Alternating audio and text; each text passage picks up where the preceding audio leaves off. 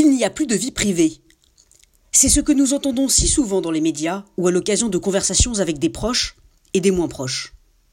Mais c'est exactement l'inverse de ce à quoi nous assistons réellement. Ce qui a bel et bien disparu, c'est la vie publique. L'abstention impressionnante lors des élections régionales en est un symptôme de plus. En réalité, à force de publier les photos de ses vacances, de son plat au restaurant, de sa dernière coupe de cheveux, à force de raconter ses bonheurs et ses malheurs sur les réseaux sociaux, c'est la vie privée qui a débordé de son lit et qui a complètement absorbé la vie publique pour la faire disparaître, petit à petit, et régner en maître. Mais comment un tel phénomène a-t-il pu voir le jour? La philosophe, Anna Arendt, nous donnait déjà en son temps quelques pistes.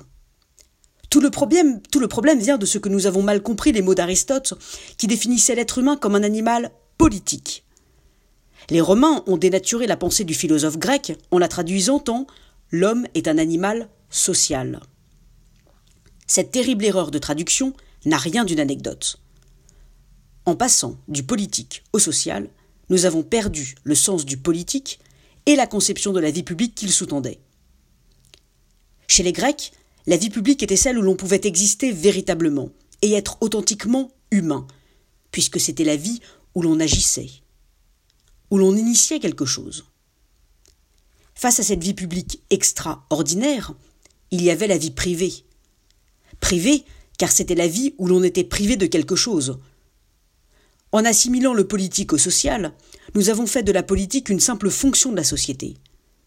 Puis, peu à peu, la vie privée a étendu ses tentacules pour recouvrir tout le domaine de la vie publique.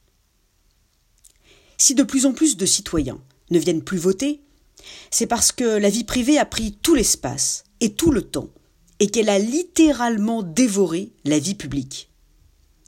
Au fur et à mesure que l'abstention s'accroît, le nombre de citoyens décroît.